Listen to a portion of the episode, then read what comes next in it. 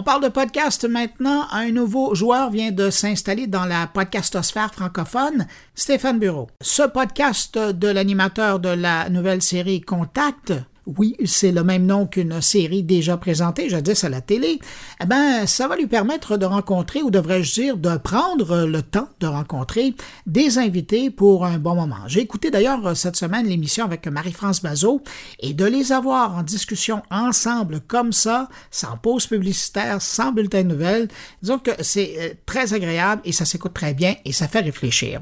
Bonjour Stéphane Bureau. Salut Bruno. Stéphane, Contact, c'est une série d'entrevues euh, qui s'étend dans le temps. Moi, je me souviens d'émissions Contact que j'avais vues à la télé, à Télé-Québec, mm-hmm. des belles rencontres que tu nous avais proposées.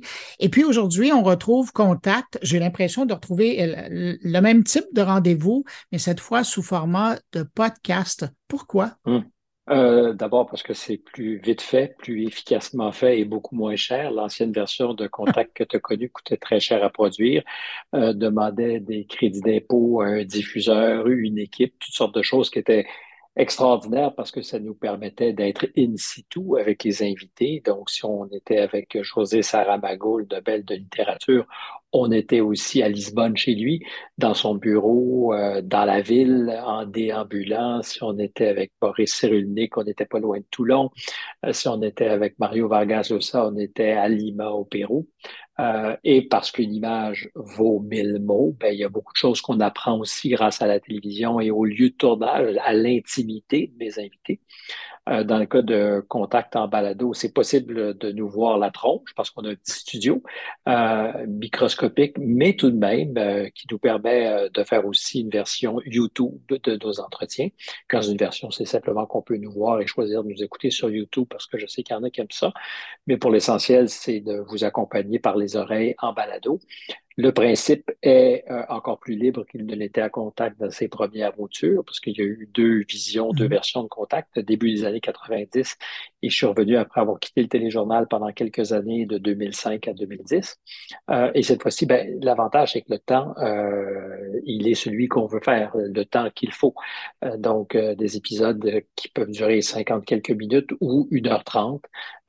J'y vais en fonction du, du carburant que nous avons, de l'envie de ce que l'invité a du temps et que éventuellement on s'oppose naturellement quelque part. Ben, en général, parce que j'ai quand même quelques épisodes d'avance, euh, c'est un petit peu plus d'une heure. Ça semble être le temps optimal, entre une heure et une heure quinze pour accoucher de tout ça. Là, tu me rassures, tu n'as pas choisi de faire de la balado parce que ça coûtait moins cher. Il y, a, aussi quelque chose que tu y trouves comme, comme intervieweur? Ah, mais tout à fait, tout à fait. Euh, mais le coût est une considération euh, qui n'est pas accessoire. Euh, faire de la télévision coûte très cher et j'avais pas envie justement d'attendre d'avoir ces moyens pour avoir ce type de rencontre. C'est aujourd'hui possible. je pourrais, à plus forte raison, parler à quelqu'un qui serait en Belgique ou à Dakar. C'est facile. comme tu me parles aujourd'hui, on est à distance, mais relative, puisque tu es à Montréal et moi aussi. ceci étant dit, l'ambition pour Contact, c'est que quand je ferai des rencontres avec des invités étrangers. J'espère pouvoir me créer une petite maison, certainement à Paris, peut-être euh, ailleurs en Europe, parce que je crois franchement que la présence, être côte à côte en face de quelqu'un, c'est différent.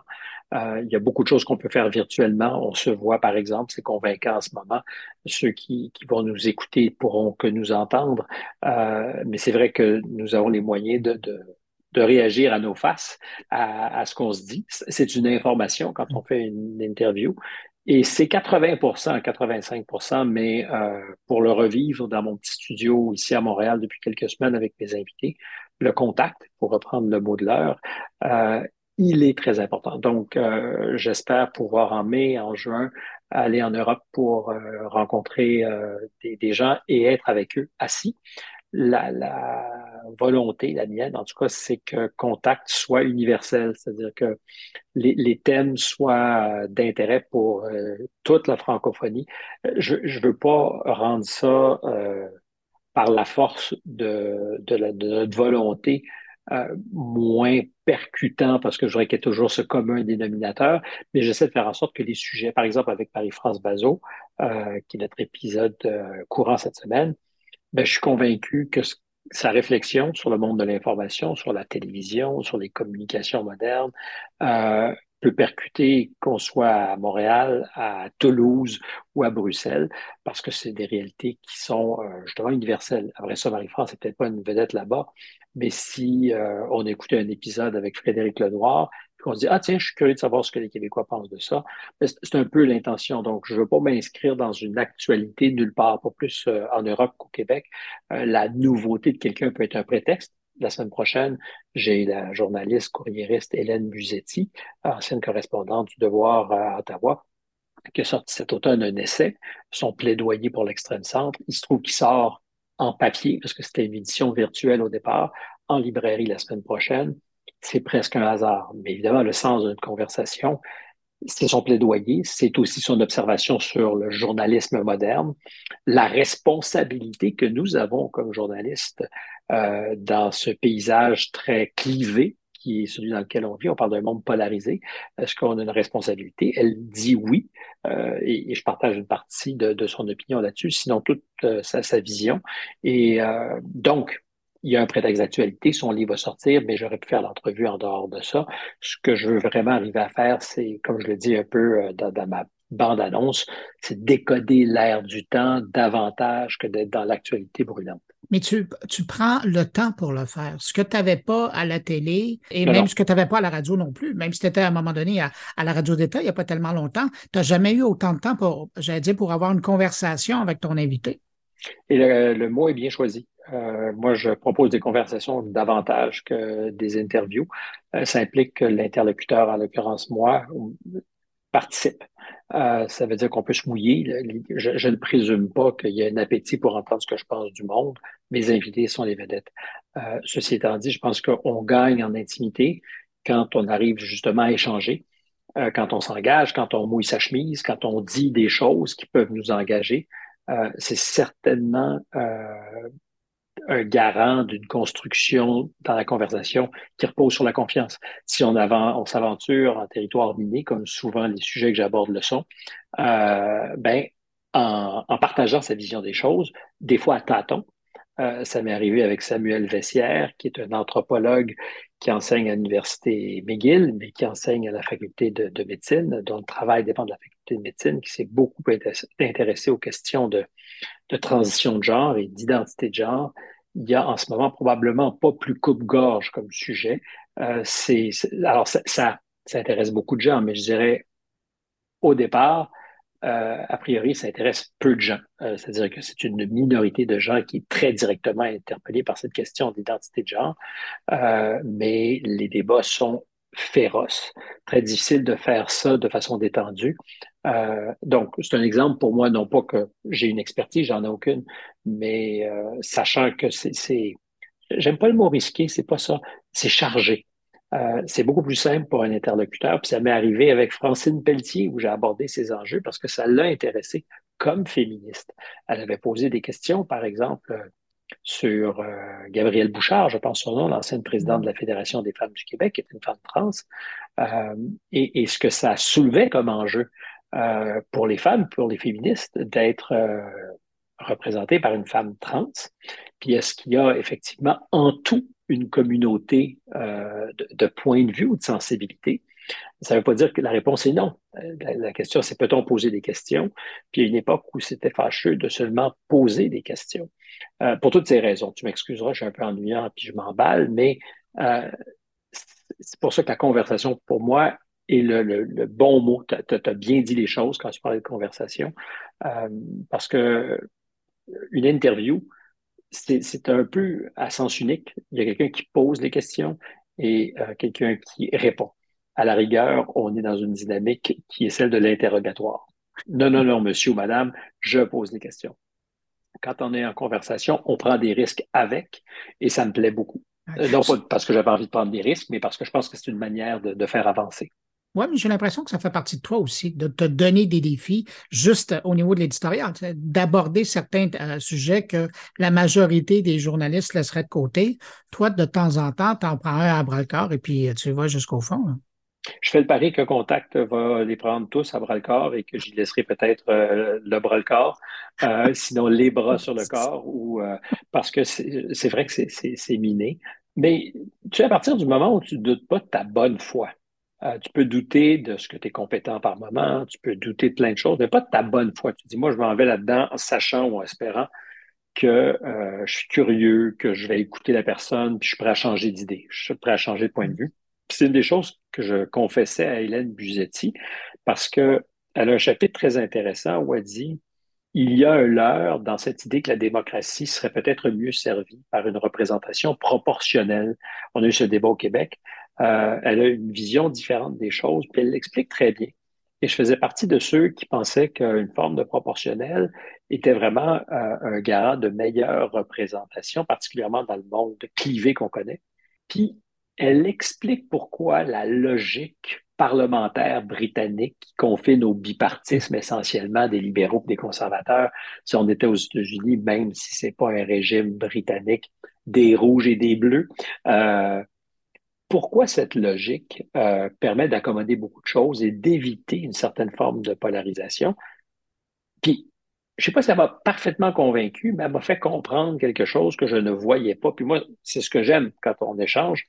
Quand je, te disais tout à l'heure, je n'ai pas toutes les compétences pour aborder toutes les choses, mais je suis capable de me rallier à un point de vue euh, si je suis convaincu, y compris de changer euh, de point de vue.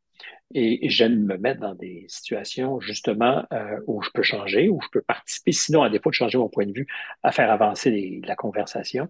je reviens à ce que je te disais tout à l'heure. À partir du moment où on se sait de bonne foi pour soi-même, c'est pas une preuve qu'on peut faire pour les autres, parce qu'on peut pas prouver à quelqu'un qu'on est de bonne foi.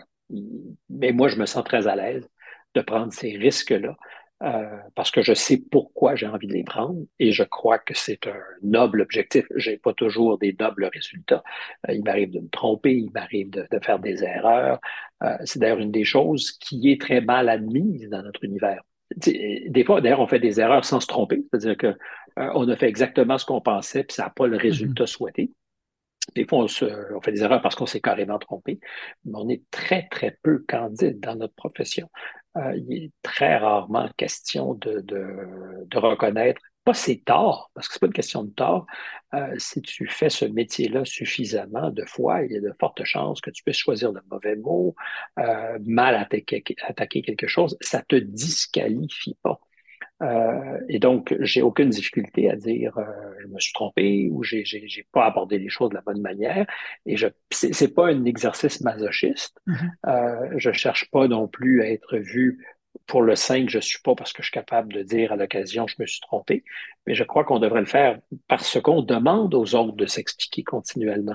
On est, je ne dirais pas qu'on est accusateur, mais on demande aux autres de rendre des comptes. On le fait particulièrement avec des gens qui doivent en rendre. Hein les mmh. politiques, euh, ceux qui euh, nous gouvernent, ceux qui nous dirigent, que ce soit des leaders d'entreprises publiques et tout ça, c'est tout à fait normal. Mais euh, je pense que ça ne nous évacue pas de l'équation. Et quand il est temps de, se poser des questions sur notre propre pratique, ben, il est important d'être capable de, faire amende honorable s'il le faut. donc, à partir de ce moment-là, évidemment, c'est aussi d'accepter qu'on peut prendre des risques et qu'avec ces risques viennent les chances de se tromper ponctuellement. Je reviens sur euh, une réponse de ta part, parce qu'on parle de, conversation avec tes invités, mais je remarquais quand même, j'écoutais les crédits, j'ai regardé aussi sur le site, tu t'es quand même entouré d'une équipe. Hein? Tu aurais pu décider de louer un studio, d'allumer un microphone. Tu as décidé de, t'assurer d'avoir une équipe. Pourquoi? Pour performer aussi bien que tu le fais sur d'autres plateformes, comme la télé, la radio? Euh, pour plein de raisons. Euh, la première, c'est que c'est compliqué il y a, il y a, tu peux, il y a plein de choses qu'on peut faire, évidemment, euh, avec un, petit, euh, un petit kit maison. Euh, je voulais le faire dans des conditions les meilleures possibles, d'abord avoir un petit studio, un espace qui n'était pas chez moi, euh, parce que je fais beaucoup de choses et que mes journées sont déjà extrêmement denses. Je savais que si je comptais que sur moi, la paresse l'emporterait. C'est-à-dire qu'il y aurait une intendance, justement, qui me fatigue euh, et où je suis pas très performant. Euh, d'organisation. Euh, monter euh, le petit site, de, de, la photo que tu prends pour le faire, l'écriture, c'est comme tout projet, il y a du travail, mais tout ça, c'est du travail sérieux. Le faire correctement. Ça sera peut-être pas parfait, mais correctement. Et je me suis dit, le meilleur moyen d'y arriver, c'est d'avoir, en tout cas, à mes côtés, euh, quelques personnes qui vont me donner un coup de main, donc à la recherche, à la réalisation. Euh, je travaille avec mes amis chez Sphère, où euh, je fais de la télévision. Le, projet est à moi, ça s'appelle Contact, c'est les productions de la tête chercheuse, puis je à moi, c'est pas une revendication, mais ça, reste mon bébé. mais je me suis donné les moyens d'avoir des gens qui avaient envie aussi de tester. Pour ma, ma gang à Sphère, ils sont comme actionnaire de l'opération. Euh, le temps qu'on est ensemble, on s'est donné 18 mois pour tester ça. Puis c'était curieux aussi d'entrer dans le monde du podcast. Il se trouve qu'on a une collaboration avec Le Monde à l'envers. Mm-hmm. Ils sont dit parfait, c'est pas très engageant. On a mis tous les deux un peu d'argent dans cette affaire-là parce que c'est un, pour l'instant, c'est un vrai podcast. Euh, c'est pas un podcast. Je peux t'assurer que ça me coûte quelque chose, mais ça me tente et c'est complémentaire. Tu le disais, en ce moment, je fais euh, quelque chose texte. C'est du patin courte piste, quasi roller derby, de la télévision en direct. Tu as des, des, fois des dossiers ou des personnages extrêmement conséquents. Pierre Fitzgibbon, tu as sept minutes et demie. Pas de montage, pas de marge d'erreur. Euh, et c'est très correct, c'est cool. Euh, mais je suis content d'avoir aussi, parce que c'est le longue piste, c'est plus juste le patin longue piste, c'est la longue distance sur longue piste. Le marathon. Exact, exact. Et ça, ça me plaît beaucoup, beaucoup. C'est un sport euh, probablement dans lequel je suis parfaitement à l'aise. Et ça revient à ce que j'appelle, comme tu l'as fait, la conversation, la conversation orientée, euh, parce que je la dirige, j'aime ça. Et ça accouche souvent de choses qui sont un peu hors de l'ordinaire et je revendique ça. Euh, oui, je le revendique. Euh, je suis content, j'aime les résultats. Mais est-ce que tu te prépares de la même façon, justement, entre euh, comment tu abordes le, 7-10 minutes, l'entrevue pour la télé vite, et puis ton marathon? Non, parce qu'il y, a une nécessité d'être plus scripté quand tu es court. Quand je dis plus scripté, c'est qu'il faut faire, tu sais, c'est tu, rentres avec une, deux, trois questions. Si tu n'as pas avancé, tu t'en vas au plan B. Si tu as avancé en bonne direction, tu, continues. Euh, tout doit avoir été un peu planifié parce qu'il n'y a pas d'espace pour se buter un mur, pour faire du surplace. Sinon, c'est 30 secondes, puis il faut que tu passes à autre chose immédiatement. C'est le peloton d'exécution, 7, 8, 9 minutes. C'est le pour l'animateur, c'est le pour l'invité. Euh, puis évidemment, dans des conditions optimales, comme c'est souvent le cas, on est détendu malgré tout. Puis tu fais des choix. Tu élimines en amont des choses. Tu dis, je vais pas là. Il arrive qu'une porte s'ouvre, que tu cueilles une occasion, mais tu dois en amont avoir la discipline de renoncer. On dit aimer, c'est choisir. Ben, quand tu aimes ton sujet, tu choisis de pas aborder certaines choses parce que tu as 7, 8, 9 minutes. Avec euh, le long piste, c'est autre chose. Euh, puis cette autre chose, c'est essentiellement tout ce qui arrive que tu n'as pas imaginé, que tu n'as pas scripté et qui est fonction de cette intimité dont je te parlais. Euh, de, de moments que tu cueilles parce que ça a eu le temps de pousser. Ça m'est arrivé avec Francine Pelletier, une grande dame de l'information, qui, tu le sais, perdu son, job au devoir de façon un peu brutale. Euh, et je, vois ce que tu acquiesces, que tu sais que c'est risqué euh, d'avoir une opinion ou de. Non, mais tu vois, c'est un bon exemple de ce que. Euh, ne pas émettre de bruit, c'est de me confiner, être seul à dire quelque chose sur euh, quelque chose qui a, généré de la passion, en tout cas des, des remous, et où on sent tout de suite que c'est dangereux. donc, Francine Pelletier, grand personnage de l'information au Québec, 40 ans de carrière, et même davantage peut-être. Euh, on a eu quoi, 1h15, 1h20, puis euh, je te rassure, ma curiosité n'était absolument pas liée euh, aux circonstances de son départ du devoir. C'est inévitable parce que elle a dit publiquement avant de me rencontrer que c'était une forme d'humiliation publique que son employeur ou son ancien employeur lui avait fait vivre. Alors évidemment, ça laisse des traces. Euh, mais là où j'en venais, c'est que à un moment donné, euh, en fin de conversation, après avoir abordé toutes sortes de choses, y compris avoir parlé de ce qu'a été le féminisme dans sa vie, d'autant qu'il se module aujourd'hui très différemment de ce que c'était le féminisme d'hier, euh, c'est d'arriver à parler de, ben, je dirais, du très difficile ou de la très difficile cohabitation entre ses aspirations professionnelles où elle dit j'ai réussi, et sa vie, personnelle où, je ne sais pas si elle dit je n'ai pas réussi, mais elle avait dit en amont, longtemps ma vie professionnelle m'a consolé de ma vie personnelle. J'avais vu ça quelque part. Alors, je reviens à ce qu'on peut cueillir. Alors, je m'en allais pas là parce que j'avais envie euh, d'être dans une intimité impudique, mais il y a un moment donné où je pouvais lui rappeler ce que j'avais lu.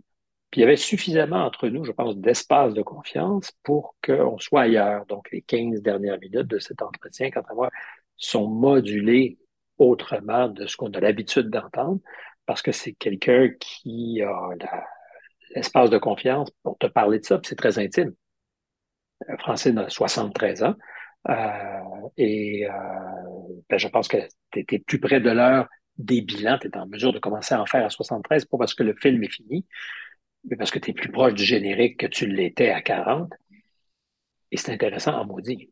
Euh, c'est pas, c'est intéressant, pas d'un point de vue de voyeur, ça pourrait être ça, pas mm. ça du tout. Euh, ça, ça, révèle ce qu'a été pour une génération de femmes leur combat féministe, parce qu'elle n'est pas seule à avoir fait, d'une certaine manière, des sacrifices pour ce qu'elle croyait, euh, puis que ça a été incompatible avec une vie amoureuse euh, conséquente et, et plein d'autres choses. C'est intéressant. Mais ça, tu fais pas ça en neuf minutes. Tu tellement bien vendu euh, cette rencontre-là que j'ai presque le goût de te dire, est-ce que tu sais quand tu vas la publier, ça là? Euh, J'espère bientôt. Je dirais sur un horizon de dans le mois. Euh, donc, ça sera euh, en février ou en fin février, début mars. début mars. Euh, pour une raison très simple, j'essaie d'alterner les genres en ce moment pour bien montrer que Contact, c'est toutes sortes d'affaires. Cette semaine, c'est donc euh, Madame Buzetti que je mets, euh, ben, Marie-France Bazot, courant. Fait que je sais pas quand est-ce qu'on nous écoutera. Euh, c'est ensuite Hélène Buzetti. C'est un peu adjacent, mais différent. Puis ensuite, c'est Dany Laferrière dans un registre vraiment littéraire pur dans la bulle d'Annie, qui est pas du tout inscrite dans l'actualité, même, je dirais pas vraiment dans l'air du temps.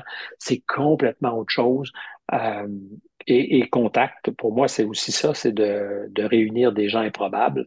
Euh, on va parler d'économie dans, dans, peu de temps avec un des plus grands prévisionnistes au monde, euh, François Traoré, qui est considéré comme le, le prévisionniste ou a été longtemps le prévisionniste de Wall Street, travaille aux États-Unis. Euh, puis pour moi, c'est exactement sa place, comme les euh, Francine Pelletier ou comme les Dany Laferrière. C'est des gens qui nous aident à comprendre le monde dans lequel on est à partir de leur sensibilité propre, celle d'un romancier, celle d'une femme journaliste féministe, euh, Samuel Vessière dont je te parlais, un anthropologue. Euh, tout ça, euh, c'est compatible et ça ressemble à ce que j'aime dans la vie le grand écart. Oui, ben, que tu fais partager d'ailleurs aux auditeurs. Euh, Stéphane, avant de te laisser aller, je veux absolument te parler des réseaux sociaux. Euh, parce que depuis huit mois, j'ai l'impression, euh, approximativement huit mois, tu es présent maintenant sur LinkedIn. Pourquoi LinkedIn? D'abord, c'est instinctivement que j'ai fait ça. Euh, D'abord, je connais les, mes réseaux sociaux, les médias sociaux, je les connais. Euh, je, je, suis Twitter euh, parce qu'il y a trop de comptes qui sont importants pour moi. Euh, je ne suis pas euh, avec mon nom, euh, donc j'ai une identité. Je, je, ne poste rien, je ne suis pas intéressé à entrer en communication avec personne. C'est peut-être égoïste, il y en a qui disent que c'est pas cool. Je me non, sens mais tu obligé le fais professionnellement pour ton travail. Voilà. Et parce que c'est une source, je le reconnais, d'informations précieuses, j'ai jamais voulu, euh, comment dire, m'exposer à un exercice euh, live d'échange qui, des fois, effectivement, peut être très vitriolique. Euh, parce que ça a des raisons, ça, ça, a des impacts inhibiteurs chez tout le monde. Il n'y a personne qui s'expose à la méchanceté sans y laisser quelque chose. Mm-hmm. Euh, à la critique, c'est une chose, à la méchanceté, c'est une autre. Puis t'as beau dire, je suis vacciné, je, je fais ça depuis très longtemps. Mais à répétition, tu finis par jouer dans ton système nerveux et je ne voulais pas ça. Euh, donc, pour répondre à ta question, tu m'excuseras, je suis bavard. Euh, j'ai présumé, puis je pense que j'ai eu raison, que LinkedIn était, d'abord, ça n'a pas le même impact, mais davantage policé parce que euh, 99,999% des gens qui y sont euh, sont exposés, leur euh, curriculum, leurs photos, leur vie. Euh, donc, tout le monde a plus à perdre et je trouve ça fantastique. C'est-à-dire que c'est là aussi, quand on parlait d'échange, de mouiller sa chemise, euh, ben ça fait que euh, tu dois assumer. Puis si tu veux vraiment être, je me suis pas beaucoup frotté à la méchanceté, disons les choses, euh, mais ça, force tout le monde à, à mesurer ses effets. Et je trouve ça très, très, très bien. Euh, et ça peut avoir de l'impact parce que j'ai des messages qui ont été euh, visionnés vus par 500 000 personnes. Euh, je ne sais pas si je connais rien à ce genre de statistiques. Peut-être que sur Twitter, c'est. Euh, ben, j'en ai quelques-uns qui ont été bien vus. Et sinon, 10 000, 15 000, 50 000, c'est pas ici une volonté de me péter la bretelle. Ce que je veux dire, c'est aussi petit soit ce réseau, il peut, quand tu as quelque chose qui retentit, aussi te faire voir, te faire entendre. Et je te cacherai pas que après être parti de Radio-Canada, euh, puis j'ai je l'ai dit autant comme autant, puis Radio-Canada aussi, que j'étais vraiment parti de mon propre chef, que j'ai choisi avant qu'il y ait sur la place publique débat. J'avais annoncé mon intention. Radio-Canada avait très élégamment accepté de rouvrir mon contrat et de me libérer. Mais j'ai senti cet été-là que si j'avais été mis dans une position échec et mat, si je n'avais pas eu cette relation avec Radio-Canada où ils ont été absolument corrects, disons-le, mais que j'avais été juste tassé, annulé, j'aurais eu aucune tribune pour offrir mon point de vue. Ou simplement dire, écoutez les amis, ceux qui me suivaient, voici ce qui s'est passé. Alors j'ai eu, je, je le répète, c'est important, des gens respectueux de la chance. Peut-être que c'est la clause grand-père qui vient quand tu as travaillé pendant 40 ans à Radio-Canada, mais on m'a, m'a jamais bridé quand j'ai eu envie de répondre. Ça m'a bien servi. Euh, mais j'ai fait l'hypothèse. Et si on m'avait dit, oups, tu reviens pas demain matin, qu'est-ce que tu fais? Euh, et j'avais aucune assise, je n'avais rien. c'est pas, euh, c'est pas paranoïaque. C'est simplement nécessaire aujourd'hui, au minimum, de dire à ceux qui t'aiment, à ceux qui te suivent, ben, voici ce qui s'est passé. Voici la version des faits. Alors, j'en aurais eu éventuellement. On t'a fait une tribune, on t'a fait une entrevue, mais d'avoir quelque chose qui t'appartient, qui est en propre à toi, que tu contrôles. Je trouvais que c'était pas une bête idée non plus. Au même titre que Contact, c'est euh, une manière d'exister, de faire des choses qui sont peut-être justement économiquement insensées. Une heure et une heure trente minutes avec un professeur de McGill. Peut-être qu'on sera cinq à aimer ça. Je m'en fous. Je m'en fous sincèrement, euh, je souhaite le succès parce que la communication, c'est pas les statistiques, genre j'ai été vu par 500 000 ou lu par 500 000, c'est de partager. Donc, plus tu es entendu et lu, mieux c'est, je pense. Alors, je souhaite que mon ami Vessière soit vu par le plus grand nombre parce qu'il est passionnant. Mais cette liberté, puis j'apprends rien à personne euh, parce que ceux qui nous écoutent sont au fait, cette liberté pour quelqu'un qui a l'avantage de plateformes puissantes comme la télévision, qui a eu la radio, cette liberté du podcast. Puis le podcast, je pense que j'ai dû être un des premiers early adopters. Ça fait 15 ans, 12 ans, je ne sais pas si ça fait au, jour 1, c'est ma liste de podcasts, très, très, très, très, très, très tôt. Ça occupait une portion importante de ma vie, de mes marches, de mes jogging. J'ai toujours été un consommateur. Mon information essentielle, je l'obtiens en podcast. Euh, j'écoute très peu. J'écoute par exemple la radio de Radio-Canada euh, en balado pour, parce que parce que c'est pratique, parce que c'est mon métier. Euh, mais fondamentalement, 99,9% de mon information, c'est des gens que je choisis. Et pourtant, j'avais jamais rien fait. Moi, peut-être que c'est le reflet de ce que je me sens inutile au mix. Je me dis, qu'est-ce que je vais ajouter que d'autres compétents ne font pas? Puis à un moment donné, tu dis, fuck it, je vais le faire pour moi. C'est pas qui même me suivent, mais c'est moi, je le fais. Puis s'il y a 50 personnes qui prennent leur pied, tant mieux. S'il y en a 49 qui sont en tabarnouche, euh, écrivez-moi pas.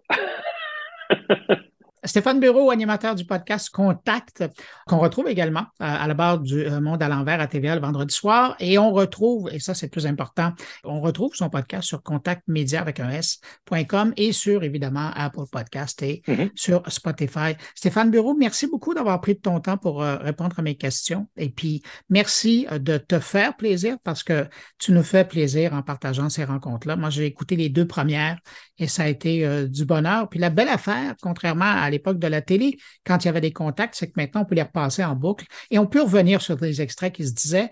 À l'époque de Contact original, c'était assez difficile. C'est vrai, c'est vrai, sauf pour ceux qui avaient le, DVD, mais euh, je dis bravo euh, d'abord à ce que tu vas faire parce que c'est une tribune rare que d'avoir le temps pour s'exprimer. Puis encore une fois, moi, je suis juste content de savoir si ça t'a ravi. Je pense que tu es un bon juge, tu en consommes suffisamment. Fait que ton, ton thumbs up, ton pouce en l'air me, me ravit vraiment. Stéphane, merci beaucoup et à bientôt. Merci. Salut.